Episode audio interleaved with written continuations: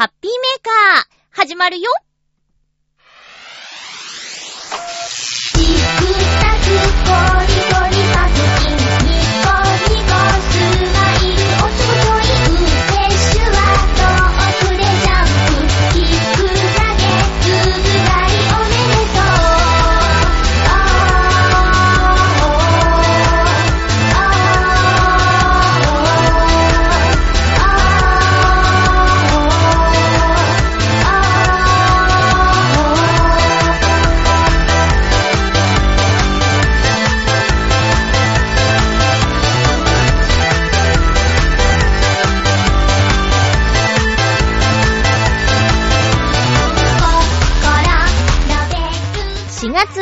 日、まゆっちょのハッピーメーカー。この番組は、ハッピーな時間を一緒に過ごしましょうというコンセプトのもと、ちょわへよ .com のサポートでお届けしております。桜が綺麗に咲いている浦安です。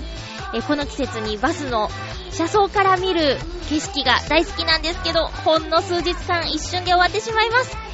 今週も最後まで1時間、よろしくお願いします。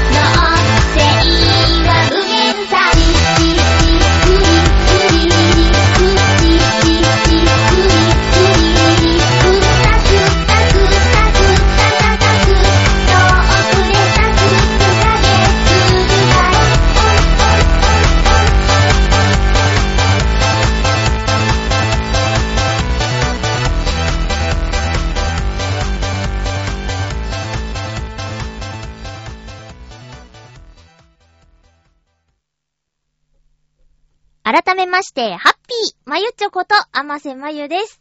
え、桜が咲きました。ようやく咲きましたね。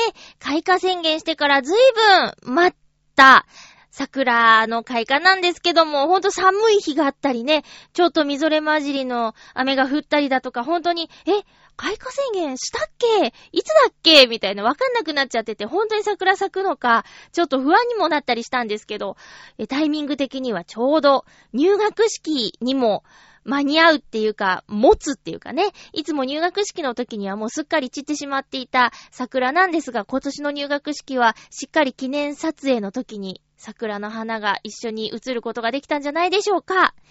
今日収録しています。月曜日です。結局ですね、早めに撮りたいなと思っていたんですが、なんやかんやで撮れず、今日はちょっと遠方の方にね、収録に行っていたので、あの、スケジュールは押し押しなんですけども、なんとか、鮮度の方は保った状態で撮れることになりました。サボったおかげで。前もってね、本当は撮っておきたかったんですけどね、慌てないように。うん。で、えー、そんな、えーっと、月曜日、10日月曜日の段階で、まだ桜が綺麗に見られます。皆さんはお花見しましたでしょうか？この番組を聞いているリスナーさん、北の方にね、住んでいる方も割といらっしゃるので、いや、うちの方まだなんですよっていう方もいるかもしれませんが、私の住んでいる町、浦安では、今ちょうど散り始めかなっていう感じですね。週末の雨でなくなってしまうんじゃないかという不安もあったみたいなんですが、なんとか週の頭までは持っております。で、火曜日また雨みたいなんですけどね、これでちょっと落ち着いてしまうかもしれませんね。私はお花見してきましたよ。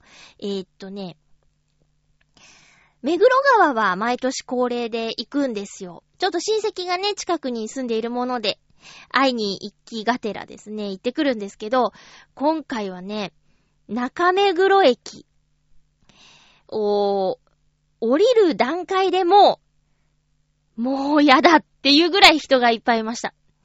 あの、親戚の家に行くために私一人で行ったんですけど、通常だったらそんなことはない駅の中に、交通整理用のロープが張ってあるような感じ。まあ、いたじらでね、カズチンさん局長も言ってましたけど、中目黒の桜を見に来る方の数、最近も年々増えて、もう尋常じゃない数の方が桜を見に来ていました。まあ、確かに綺麗なんですよ。川を挟んで両側に大きな桜の木が並んでいるんでね。で、そのちょうど橋がね、ところどころにかかっているんですけど、まあ、狭い川ですよ。水の流れもそんなにないような狭い川なんですけど、ところどころにある橋ごとにもう人が溜まって写真をね、撮ろうということで人が流れないんですよ。で、もちろん普通の道なので、通行止めなんかにはしていないので、たまにね、近所の方なのかな車が来るんだけど、もう我が物顔で歩いてるんで、えー、なんか大変なことになってます。殺伐と。それで、中目黒って、あ、目黒川って、えっと、だいたい半分ぐらいの距離のところに大きな道があって、えー、そっから、そうだな、中目黒駅側と池尻大橋駅側に分かれてるんだけど、ちょうどその半分真ん中の距離に当たるあたりから、ちょっと人が減るんですよね。で、また池尻大橋側に近づくにつれて、人が増えていくって感じなんですけど、私の親戚の家は中目黒じゃなくて池尻大橋側に住んでるので、最初の半分は川沿いを歩くことは諦めて、あの、 EXILE のね、事務所トレーニング施設とか、あの、おっきなドンキホーテがある側の、あの道なんて言うんですかね。もう本当に川沿いじゃなくて中目黒の駅、ど、駅前通りみたいなところの桜を見ないで、太い道を歩いて向かうっていうね。え、桜見ようと思って行ったんだけど、もうこれじゃ無理だと思って、そんな状態でしたね。で、まあ半分ぐらいのところから川沿いを歩いたんですけど、中目黒駅ほどの混雑はないなと思って歩いてたら、やっぱり駅近くなると人が続々と増えてきて、うん。まあ、中目黒駅側の方がお店とかね、屋台が出てるんですよね。うん。で、池尻大橋側の方はそんなお店とかが特にあるわけじゃないので、少し落ち着いて見られます。なので、もし、今日明日で 行こうかなって思ってる方で、目黒川の桜見てきたよって言いたい方で、あんまり混んでない方がいいなっていう方は、池尻大橋側をね、利用するといいんじゃないかなと思いますよ。うん。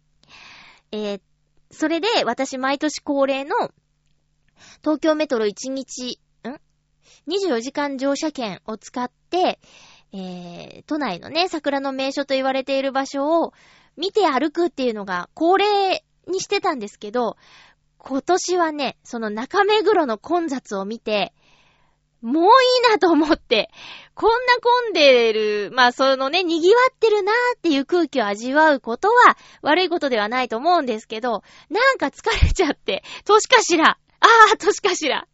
でね、あの、浦安にだって、素敵な桜の木はたくさんあるし、なんならもう落ち着いて立ち止まってみてもいいのは、浦安の方じゃないかということで、えー、本来予定してた、都内を一日巡るっていうのをやめまして、浦安でぼんやり桜を見るに変更したところ、これがまたね、いい。とても良かったです。えー、っと、まあ、皆さんの街にもね、名所ではないけど、すごい桜並木があるんですよっていう方結構いると思うんですけども、いやまさにそんな感じで。うん。えー、っとね、私は昼間、ちょっと歩いたんですけど、あ、そうじゃないな。最初に歩いたのは、うんと、まあ、後でちょっと話そうかなと思ってるんですけど、映画を見てきたんですよ。で、最近毎週水曜日、レディースデーになっているので、安く映画が見られるということで、何もね、誰か他の人と会う予定がなければ、水曜日に、あの、映画を見ることが最近続いてて。で、今週も、うん、迷ったんですけど、一本また見てきたんですよ。夜。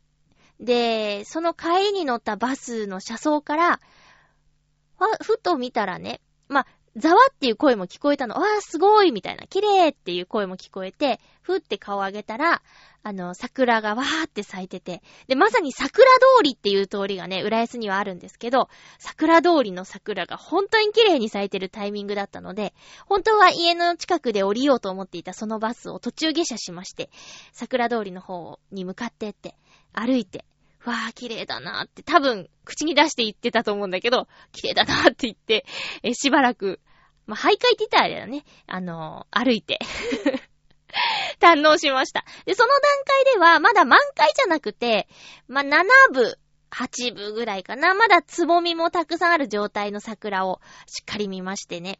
あの、近所の友達に、いや、浦安の桜がすごい綺麗だったよって言って、夜桜だったんだけど、すごい綺麗だったって言ったら、じゃあ仕事終わりで、ちょっと見に行きますかみたいな流れになって、じゃあ、あのなんだ、缶、缶チューハイ？普段あんまり飲まないくせに、あの、じゃあ、お酒一本持って、ちょっとじゃあ桜、夜桜見物しましょうかっていうノリになって。そしたら、夜雨が降る予報で、その約束した翌日水曜、木曜の夜か。雨が降る予報で、で、だ、大丈夫かなダメかなって思いながら、とりあえず一本、缶のお酒、ほろ酔いですね。ほろ酔いを買って、え、桜のところに向かったんですけど、あのーポツポツ降ってきて、その缶のお酒を持って帰るっていうことになっちゃいましてね。うん。でね、まあ、せっかくだしと思って、プシュッと開けて、あのー一人で飲んだんですけど、なんとほろ酔いで、またもや激酔いしてしまいまして、どうやって眠りについたのかよく覚えてないっていう感じになっちゃって、安上がりだなーって、100円で酔えるのかと。ていうか、その、ほろ酔いって、だいたいスーパーとかで108円で売ってるから、120円とか130円ぐらいで買えるんだけどね。まあ、ペットボトルよりお酒安いんだって、ジュースより安いのかっていうのもちょっと驚きましたけどね。まあ、そんな感じで、あの、浦安の桜をしっかり堪能してきました。遠くまで行かなくても、地元にも綺麗な桜いっぱいあるなと思って。ただね、やっぱり私、あの庭園を最近、庭園に行くことがちょいちょいあったので、あの都内の庭園と呼ばれている場所のツイッターをフォローしていまして。そうすると、園内の桜の状況とかを、あのお知らせしてくれるんですよ。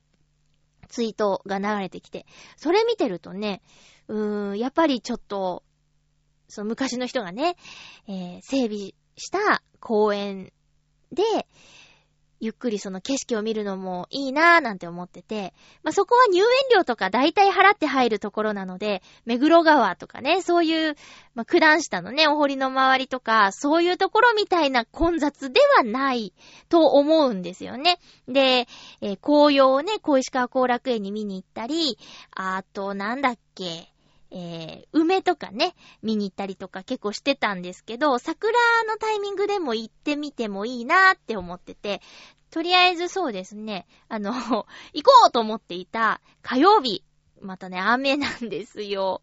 もうそろそろ急がないと、その桜は散ってしまうのでね、火曜日はそういえば何もないやと思って、さっき天気予報見たら、もう夜まで傘のマークついてて朝8時ぐらいからかな。だからちょっと、まあ、雨の景色の中のね、桜も庭園も綺麗だとは思うんですよ。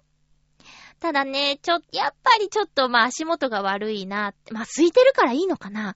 ただベンチに座れないとかさ、ちょ、ちょっと残念なとこあるんじゃない？うん。で、まあ、茶屋が大体あるから、そういうところに入ってね、和菓子とお抹茶をいただくっていうのもまた風流だと思うんですけど、あん、なちょ、もうちょ、ちょっと、ちょっと楽しみたい方向性と違うんだよね。ちなみに京都は諦めました。意外と関東と同じタイミングで満開ってお知らせが来て、ああ、そうか、タイミング悪かったなっていう感じですかね。皆さんのお花見事情はいかがでしょうか？前ね、今週各番組でね、あの、お花見の話してると思うので、合わせて、チョアヘヨの他の番組も聞いてみてください。あー、聞いたネギリンゴ。終わっちゃうんだって。うん。でね、その件についてはね、あの、ゆっこちゃんってばいい子ですよ、本当に。まあ、あの、一緒にやってたんですよ。ハッピーメーカーをゆっこちゃんと一緒に。そしたらね、あの、そ、そっから、えっと、独立して自分の番組を夏日ちゃんとやるんだって言って、えー作ったんですけど、まあ、ラジオの世界にね、引っ張ってくれたまゆちょにちょっとちゃんとお話ししとかなきゃいけないと思ってって、まず、放送前にね、あの、メールでそういうことなんで、ありがとうございましたみたいなことが送られてきてね。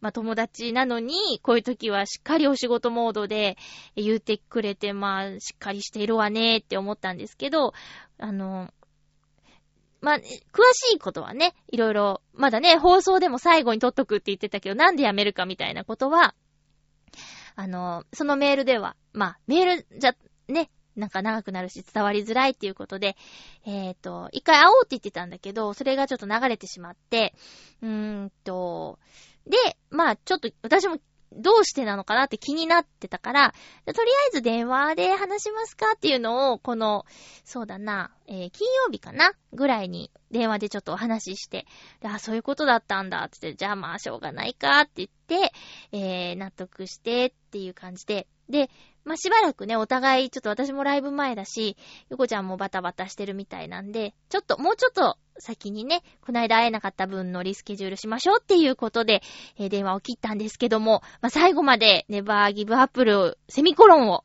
応援してください。もうゆこちゃんね、ラジオが大好きみたいですからね。うん。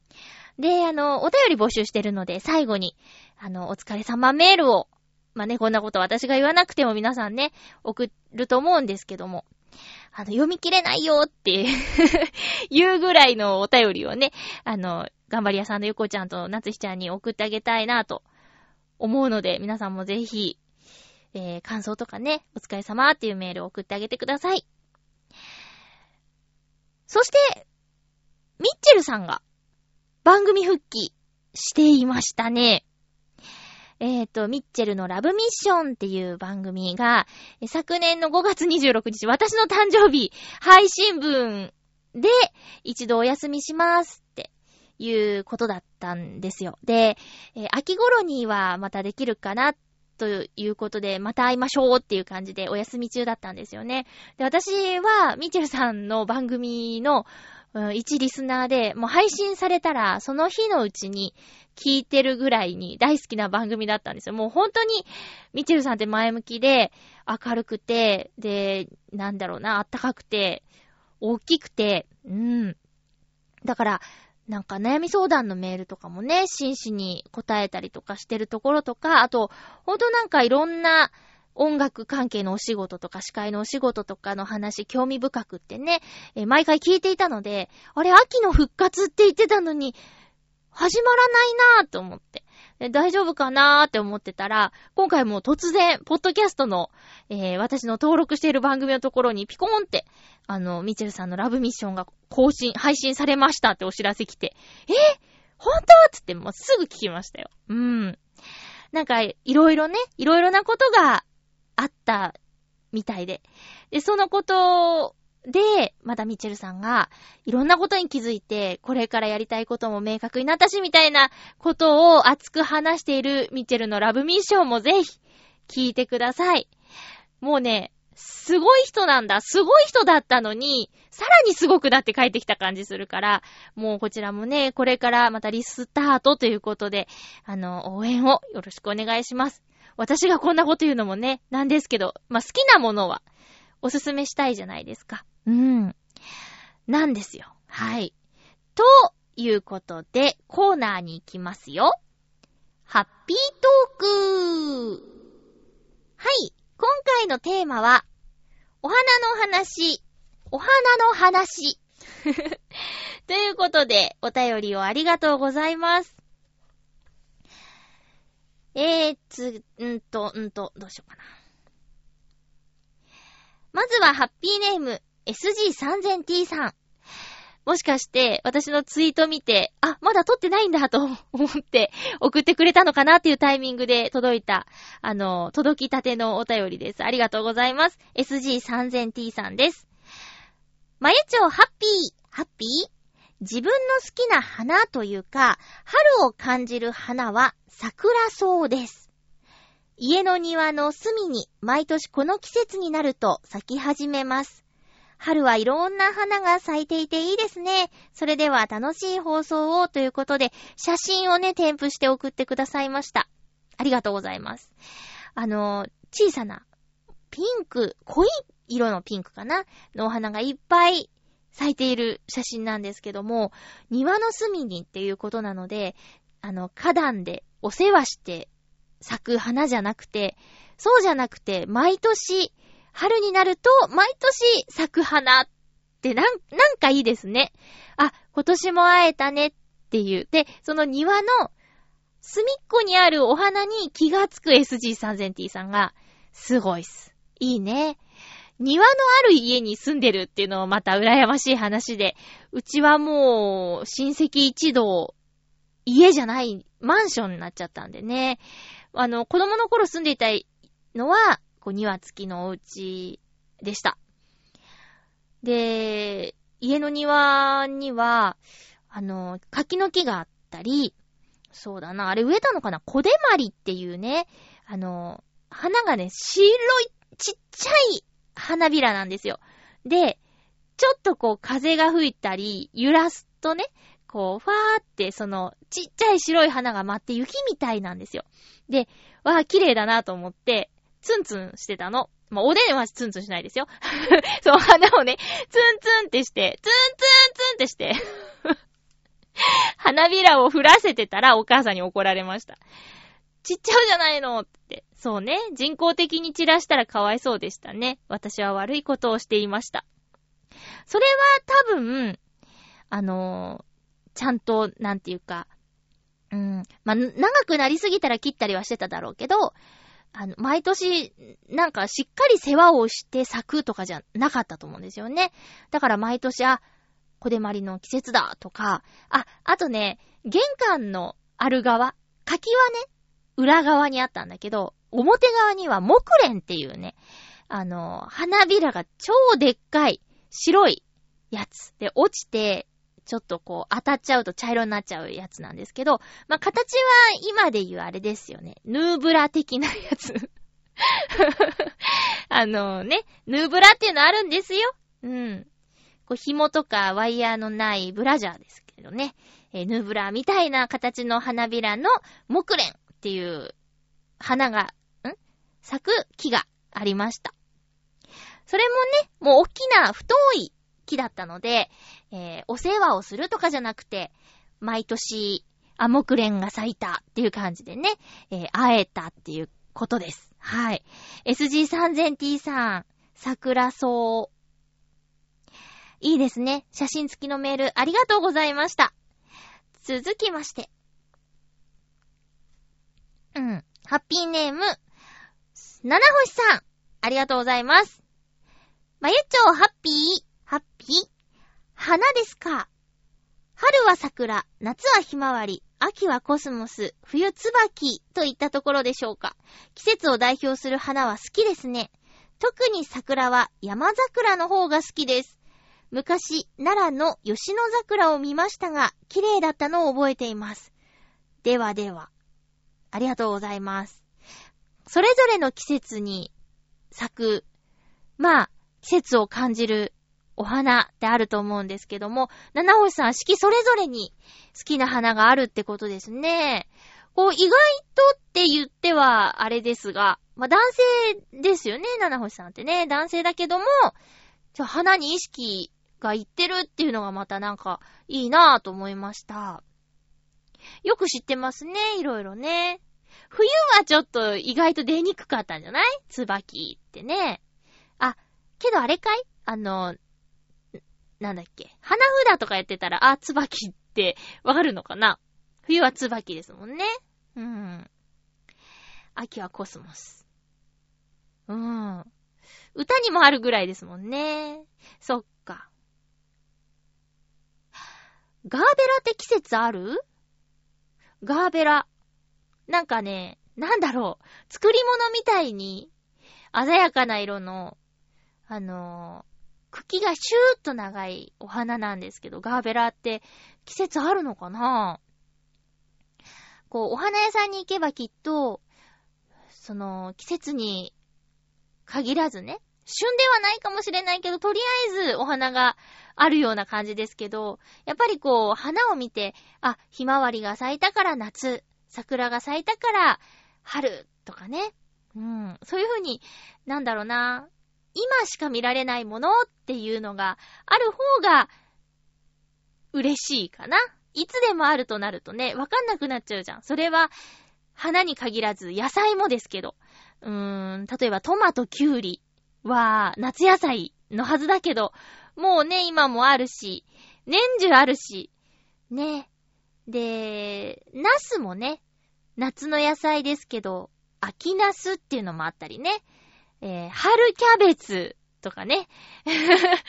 えー、いろいろありますけどね。で、春菊はなんか、夏にはないなとかね。あの、鍋に入れるちょっと苦い葉っぱですけども。あれはやっぱり冬、冬にしか見ないなとかね。夏の需要ないのかな。まあ、そうやって、今だからこれっていうのを、わからなくなりがちだけど、頭の中では、あ、これが今旬だから旬のものを食べようっていうのっていいですよね。うん。その、私のお友達たちがちょっとリッチな食事会を毎月開催してるんですけど、もう、そうだな、5年以上続けてるから、何月はこの店っていうのが大体決まってきたらしいですよ。天ぷらを食べに行こうっていう時は、めごちが食べられる季節に行くとか、なんかね、あと、あゆ料理、フルコースで毎年食べに行くとか、あんこを毎年食べに行くとか、だから、そうね、旬のものを食べるのはいいことだっていうコンセプトのちょっとお高いお食事会があってね、皆さんいい趣味してるなぁと思っていました。はい。休みが合わないからなかなか行けないんですけどね。続きましては、ハッピーネーム、サバの味噌煮さん、ありがとうございます。まゆちょさん、ハッピーです。ハッピーです。私は何の花が咲いているかで季節を感じておりますよ。おー。春なら菜の花。夏ならアジサイや雑草。一面グリーンな感じ。うん。秋なら彼岸花。冬は梅とか。お花なら何でも大好きです。お花は何でも大好きです。ということで、サバの味噌煮さんありがとうございます。七星さんと切り口は同じだったんですけど、一個も被ってないってすごくない？すごいね。いい、面白いね。この夏の一面グリーンな感じって、すっごく共感できます。あの、新緑、初夏の新緑の感じでしょ？みずみずしい黄緑みたいな。そんな感じかな。菜の花もね、春の花ですよね。えー、まあ、他にもあると思うんですけど、私の菜の花のいっぱい咲いているところのイメージは、あー、えー、っとね、葛西臨海公園に菜の花畑があって、そうね、最近行ったからよく覚えてるんですけど、菜の花がいっぱいあります。あと、春のその七星さんが言ってた桜と、えー、サバの味噌煮さんの菜の花。これが一気に見られる場所。一度に見られる場所が、九段下のところにあるお堀の、下の方に菜の花で、上の方に桜が咲いているっていう、その場所は、えー、一気に両方見られる、ちょっとお得な場所かなって思います。二人がね、好きなものが同時に見られますよ。そうか、アジサイも夏ですね。梅雨のあのね、なんだっけ、土が酸性だと何色でとか、アルカリ性だと何色でってなってて。で、大体青系が多いけど、たまに赤いやつあるね。赤っていうか赤紫か。うん。なんか、いいね。彼岸花もね、そうね、こう、華奢な感じのね、シューってしてる赤いお花ですよね。冬の梅。うーん。梅と桜ってね、子供の頃わかんなかったです。見分けがつかなかった。でももう今はしっかりわかるよ。丸っこいお花が梅で、ちょっと切り込みが入ってるのが桜。うん。ですよね。えー、サバの味噌煮さんありがとうございます。いいですね。お花好きですっていうことで。ちょ、やっぱ意外ですね。うん。まあ、性別関係ないか。なんかね、あの、歳を重ねるほどお花に目が行くっていうのはなんかでやってたな。えー、例えばあのー、携帯電話とか、スマホのカメラ機能で何を撮ってるか調査するっていうバラエティのワンコーナーがあったんですけど、それであの、ね、年配の方のね、写真、画像フォルダには、だいたいお花がいっぱい入ってるとかね。そんなん言うてました。まあ、ね、ラテアートが入ってるおばあちゃんなかなか粋だと思うんですけど、まあお花がいっぱい入ってるみたいですよ。続きましては、ハッピーネーム、フクロウのキッさん、ありがとうございます。まゆちょさん皆様、ハッピー、ハッピー？今回のテーマ、お花に目を向けてみようについて、鼻に目を向けると、より目になります。顔の話ね、顔の話。あー、面白い。より目になりますね。私あんまり目、目だけ動かすとか得意じゃない、全然寄ってないよって言われそうなんだけど、今思わずやってみてます。なぜか鼻がムズムズするけど。えというお話ではありませんね。そうなんですよ。私の一番好きな香りの花は、藤です。藤の香りについて印象を持っている人がほとんどいないので、まず共感を得られることはないのですが、藤の甘くて爽やかな香りが私は大好きです。藤の季節はだいたい5月の連休頃なので、もし見かけることがあったら、色合いの美しさといった見た目だけでなく、香りも気にしてみてくださいね。ということで、花に目を向けるというテーマから外れてしまったことは、甚だ遺憾なことですが、花に、あ、花に花を向けてくださいという話でした。あ、大事なとこ噛んじゃった。すいません。アクセントの問題ですね。花に花を向ける。いいですね。藤って、あの、紫のお花ですよね。いろんな色あるのかな。あの、学校とか公園によくありませんか？藤棚って呼ばれてるやつ。うん。ベンチとちょっと屋根みたいなのがあるんだけど、そこに藤が、こう、絡まってるっていう、うん。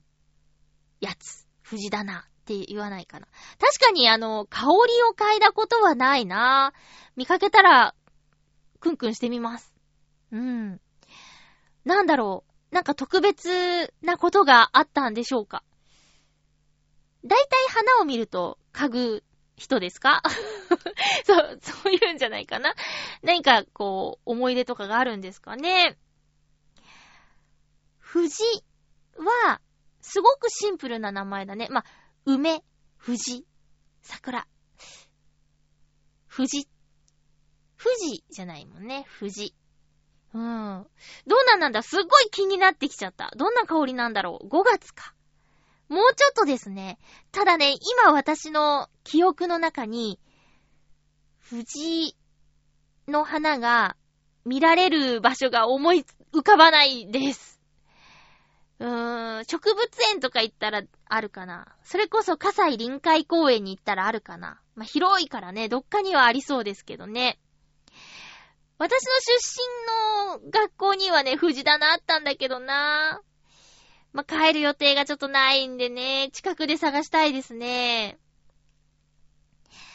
袋のキスさん、ありがとうございました。振りから落ちまでめちゃくちゃしっかりしたお便りでした。面白い。ありがとうございます。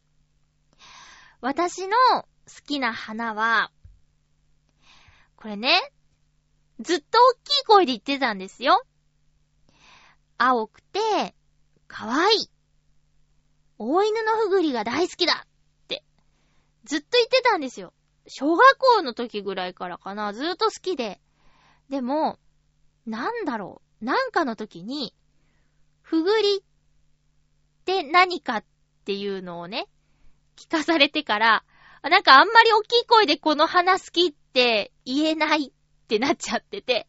でも、葛西臨海水族園に、うーんと、あれ？あれは、そうだ、お散歩かな？友達と行った時に、あったんですよ。久しぶりに見たの。で、わー、これ大犬のふぐりだつって。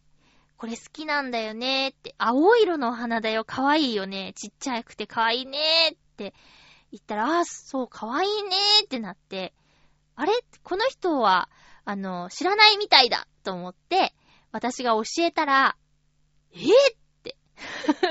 そうなの？っ。いや、大犬のうぐりにしてはちっちゃいみたいなこと言ってて、そうだよね。なんで、なんでそういう名前になったのかなって、当時調べなかったけどね。うん。確かになんでそういう名前なんだろうね。好きですね。あとはね、さっきもちょっと言ったんですけど、ガーベラが好きな時ありました。なんかね、専門学校、19、20歳で通ってた専門学校の一個後輩の女の子に、もう、それ、初めてぐらいで、先輩先輩って懐いてくれた子がいたんですよ。女の子。で、その子が、ガーベラをね、こうなんか、持ってきて。で、これ、まゆ先輩みたいって言って、ガーベラをくれたんですけど、そっから、え私ガーベラみたいなの？って思って、もう単純でしょ？ガーベラ見るたびに、その子のことをね、思い出すんですよ。うん。あとは、なんですかね、こう、あんまりバラとか、そういうちょっと、リッチなお花よりも、なん、なんかね、かすみ草が大好きな時期がありましたね。多分あの子は引き立て役なんだけど、ないと寂しいし、あのふんわっとした雰囲気とボリューム。例えば、じゃあ、バラ一輪に、まあ、バラ一輪はバラ一輪で絵になっちゃうけど、ちょっとワシャワシャっとしたいろんなお花に、ちょっとこう、かすみ草があるだけで、こう、華やかさが増すなーとか、そんなことを思ったりとかして。うん。ですね。あと、植わってるお花だったら、えー、っとね、チューリップとか好きですよ。これはやっぱりどうしても、小学校の時か幼稚園の時とか、初めて自分で育てたお花っていう印象があるかな。あ、じゃあ、幼稚園の時はね、水耕栽培みたいなことやってた。ヒヤシンスとか。ヒヤシンスって、あー、久しぶりに言った。ヒヤシンスって知ってます？えっとね、ヒヤシンスってみんな育てたことあるんじゃないかなどう？どうです？ヒヤシンス。ちょっと、あれ？ひ、や、し、ヒヤシンス。どうだろう？どんな花だったっけ？なんか名前だけ今ポッて思い出しちゃった。あ、うん。ヒヤシンスね、かわいいよ。ヒヤシンス。言いたいだけ。皆さんさ、ご一緒に。せーの。ヒヤシンス。なんか気持ちよくない？出た。パンプキンポットパイ現象が現れました。ヒヤシンス。へー、懐かしいなぁ。ふと思い出すものですね。ということで、今回のテーマは、好きなお花でした。それでは、ふつおたをご紹介したいと思います。ふつおたも届いていますよ。ご紹介、ご紹介。えー、青のインプレッサさん、ありがとうございます。まゆちょさん、ハッピーでございます。ハッピーでございます。先週は朝一に行っており、メールが書けませんでした。すみませんえん。書いてあるの？書いてあるんです。すみませんえん。さて、今年のゴールデンウィークの予定はありますか？僕は5月6日あたりに千葉県のサーキットに見たい車があって遊びに行きます。もちろんそこのお風呂も入りに行きますよ。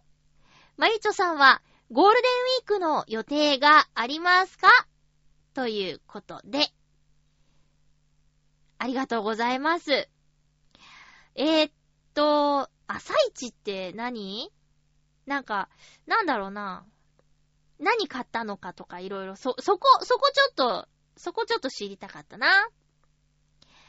えー、っと、もう、青のインプレッサさんの生活とかリズムは、車が動かしてるね。うん。5月6日あたり、栃木県のサーキットに、もう車見たいって言っていくんだもんね。すごいもう。そこのお風呂。栃木県のお風呂。栃木県で有名な温泉。うん。日光。かな かなねえ。ちょっと情報が小出しすぎてね。まあでも5月6日って言っちゃってるしね。どこって言ったらね、あんま良くないのかな。えーゴールデンウィークの予定ありますかっていうことなんですけど、そもそもゴールデンウィークがないんですよ。そのカレンダー通りに休んだりとかっていうことができないお仕事をしているので、休みではないですね。うん。全然、ゴールデンウィークではないですね。あ、ゴールデンウィークの予定はね、4月29日土曜日に、西新宿にあるナビカフェさんでノートノーツライブします。もう、ラジオで何度も告知させてもらっててしつこいかなと思うんですけども、ピンチなんですよ。ほんと。ゴールデンウィークだからなのか、もうそもそもオワコンなのか、オワコンって嫌な言葉。えーっと、お客さんが全然集まらないんです。たった8席が埋まらないユニットってもうオワコンですよ。オワコンって嫌な言葉うん。でね、ほんとお願いします。あの、もうライブできなくなるかもしれないから集客できないと。あの、ぜひ来てください。お願いします。え、新曲もね、2曲やりますので、ぜひ、ぜひ、助けてほしい。助けてほしいです。なんか告知のブログにさ、あのーなんだ、先着順とかさ、書いといてさ、全然集まらないっていうね。はぁ、なんか、へこんでいます。な、なんか、へこんでいます。本当に。ああ、全然お客さん来てくれないんだって、なっちゃってる。んだーまあ、もちろんね、速攻予約してくれた人はいたし、もうその方にはもうほんと毎回応援してくださってる方でありがたいんだけど、もうね、全然8人が集まらないんですよ。助けてー。助けてください。えーと、4月29日土曜日のお昼ですね。うん。お昼からのライブです。えー、ブログに詳細書いてありますので、こう、言葉で言うよりも、そういう情報はね、あの、文字で見た方が確かだと思うので、確認お願いします。日、日にちは4月29日の土曜日です。昼間です。えー、ブログを見て、詳細は見てください。よろしくお願いします。という、青のインプレッサさん、私のゴールデンウィークの予定はライブです。うん。それ以降はね、何も特になくて、私は2日休んで5日働くっていう夜中のアルバイトと、声のお仕事が突発で入るような仕事をしています。なので、連休はないのです。うん。でもね、仲良くしている人が、あのーカレンダー通りのお休みをする方なんですよ。だから、まあ、なかなかね、スケジュールが合わせられないから、ちょうどその、私の休みの日に、いつもあの、土日土日で休みのところ、祝日も休みになって、私と休みが被るので、その子と遊びに行けたらいいのかなっていうのはありますね。うん。そうですね。めったに休みが被らない友人と会えるっていうことがいいことかな。青のインプレッサさんも楽しんで5月6日行ってらっしゃい。行った後、どの温温泉とは限らんか。まあね、どんなだったか教えてください。お便りありがとうございました。続きましては、ハッピーネーム、サバのみそ煮さんからのふつおたです。まゆちょさん、最高ですか？最高です最高ですか？すごいな。ついに、浦安に戻れる運びになりました。ええすごい予定より早いじゃない。今、人生で最高級にハッピーですすごいなぁ。さて、ご相談なのですが、結婚とか、どのタイミングですればいいのでしょうか結婚してもいいか、むっちゃ悩んでいます。とりあえず、2ヶ月ぐらいは遠距離恋愛にした方がいいのかな、とも思ったりしますが、勢いも大事なのかな、とも思ったりします。相手の人生もありますし、幸せな悩みですが、悩んでいます。ということで、ありがとうございます。これ、サバのみそ煮さんもし、もちろん私もこれから、私の思ってること話すけど、これぜひね、ミッチェルさんにも聞いてみたらミッチェルさん、ウェディングの司会のお仕事を、もう長く、たくさんの、えー、お仕事やってて、カップルをね、何組も見てるから。結婚直前の。うん。だからね、いや、これ本当にぜひ、ミッチェルさんにも、あの、相談してみたら、結婚を決めるタイミング。うん。えー、私は、ですね、えーっとね、結婚したのが、6歳の時でした。まあ、3年で別れましたが。あ、あ、あ、その時は、もうね、勢いですね。結婚した時は。いや、ちゃんといろいろ考えたよ、先々のこと。うーん。えっ、と、2年間は、夫婦で、水いらずで、生活を楽しんで、で、28歳ぐらいで子供ができたらいいな、とか、そういうことは考えたよ。でも、まあ、決め手は、その人とずっと一緒にいたいなって思える、思えたからですね。うん。だから、そうね、サバのみそ煮さんの彼女さんが、えー、その、転勤先で出会ったそっちの地元の人だっていうことかなで、浦安に戻るときに連れて帰るか、しばらく遠距離恋愛するかっていうことなのでしょうか。ちなみに私は遠距離恋愛は無理です。すごく個人的な話だけど、寂しいもん。だって今こんな最高級にハッピーなんでしょ？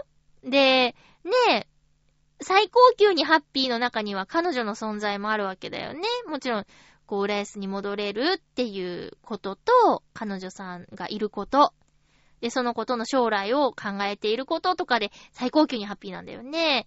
だったら、離れ離れになっちゃって2ヶ月も遠距離恋愛したら、最高級にハッピーかどうかわかんないよ。あとは、そうですね、結婚するタイミングでしょ？うん。結婚するタイミングは、もう、そうだね、この人をと思ったら、先延ばしする意味が、わからないので、もうもう、すぐしていいと思う。ただ、うーん、結婚した後で、大問題が発覚しないように、いっぱい話した方がいい。で、うーん、心配なことや不安なことももちろんあるし、完璧なんてないんだっていう前提で話さなきゃいけないんだけど、決定的にダメなこととかが、結婚した後で見つかると戸籍汚れちゃうから、そんなの、まあ、この時代ね、大したことではないのかもしれないけど、それこそ相手の将来とかもあるじゃない。まあ、未だにね、こう、バツイチなんですってよって、本人同士は良くても、本人の家族がさ、なんか気にする場合もあるから、その、しっかり話し合って、それでも一緒にいたいって思えるかどうかっていうのはとっても大事なことだと思うし、私は、あの、2年間遠距離恋愛するぐらいだったら2年間同棲した方がいいと思うよ。まあ、2年長いな。1年かま、半年ぐらい、こう、一緒に住んでみるっていうのは、うーん、予行練習っていうか、まあ、どうしても許せない習慣がそこで見つかるかもしれないじゃん。うん。ただ、同棲期間はちゃんと決めた方がいいよ。そうしないとなんか、ずるずる、席入れなくても入れてもどっちでもよくないみたいになっちゃったら、ちょっとそれもね、良くないから、うー、じゃあ、1年か2年。1年。あー。1年も長い。まあ、しばらく。それは自分たちで決めればいいけど、じゃあ3ヶ月一緒に暮らしてみよっか、て言って。で、それで、これから先もずっとうまくやっていけるかどうか、あの、やってみようって。うん。いう期間が必要かなって思うんだよね。うん、結婚して暮らし始めて、から気づく許せない習慣とかがあったらまずいと思うんだ。もうでも、ここまで、その、サバのみそ煮さん考えてるってことは、結婚の話をするのはすごくいいと思うよ。もしこの遠距離恋愛っていうことになっても、そのね、相手の方の仕事の都合もあるだろうし、いきなり連れて帰れないだろうから、一緒に帰れないだろうから、えー、その子に、僕は結婚したいと思ってます、しばらく離れ離れになっちゃうけども、そう考えてるよっていうことを伝えるのは必要だと思うな。うん。かな。えむっちゃ悩んでる。なんで悩んでるんだろう。年齢、おいくつでしたっけ？なんかまだ20代だったよね。うーん。うーん。そうね。そっか。何を悩んでるのかな？もうちょっと情報が欲しかったなうん。まあ、結婚は勢いも大事だと思いますよ。軽はずみ軽率とは違うけどね。うん。ちょっと、いい、いいですね。で、浦安に帰ってくるの？そこもすごくいいね。まあ、ウェブラジオだからね、世界中どこにいたってハッピーメーカー聞いてもらえるんだけども、やっぱりチョアヘヨの本部がある浦安にリスナーさんがいるっていうのはまた、イベントの時とかね、お会いできるかもしれないし、それは楽しみなことですね。ぜひ、その彼女さん紹介してください。そのためにも、前向きな話から、まず、ちょっとこれ、毎回送って、どんな風になったかとか、あの、話しましたとかさ、いろいろ知りたい。サバの味噌煮さん、ありがとうございました。いいお便り。いいお便りでした。へえ、いいね。遠距離恋愛に、遠距離恋愛って、えー、どうですか？もう寂し、寂しいよ。こんなにラブラブなのに。遠距離とか。ねえ。ねえ、九州と浦安だからね、そんなもうなんかあってすぐ駆けつけてあげるよってできないしね。うーん。いいなぁ。もう私こういう話大好き。ちゃんとアドバイスできなかったかな。まあまあでももう、話、伝えた方がいい。結婚考えてるって。うん。ね。幸せな悩みですが悩んでますーって。このね、なんか悩んでますーってこう伸ばしてるんだけど、スーってこう、なみなみなみなみーってなってて、すげー悩んでるの伝わってきました。はい。もう、いつとね、えー、またね、話して、相手の気持ちも聞いてみて。うん。ね。えー、っと、最初にちょっと話したんですが、あ、そう、映画を見てきたんですけど、映画の話よりも、ま、映画はとりあえず見てきたのはパッセンジャーっていうね、あのえー、移住するために乗ってた宇宙船。120年間冬眠する予定だったのに、えー、30年で目が覚めちゃって残り90年もあるじゃないか、おいっていう映画です。はい。私、パッセンジャー好きでしたよ。なんかね、SNS で先輩が、あの、良くないみたいなこと書いてあったんだけど、良くないのか、ええーと思いながら見に行ってすごく好きでした。パッセンジャー。宇宙の話が好きな人は特におすすめです。それから、えっとね、最近全然あの、本を読んだブログを書いてなかったんですけど、本をね、読みました。でもね、すごく読み切るのに時間がかかっちゃったんです。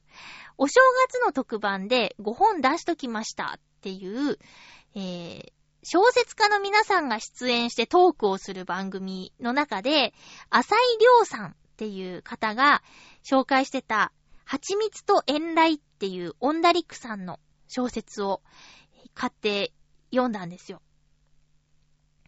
で、これはピアノコンクールが舞台の小説で、文字から音が聞こえてくるようだって浅井亮さんが言ってて、どんな感じなんだろうと思って買ったんですけど、もうすごく分厚い上に、2段になってるんですよ。ページの中で文章が2段になってて。で、うわーと思ってさ。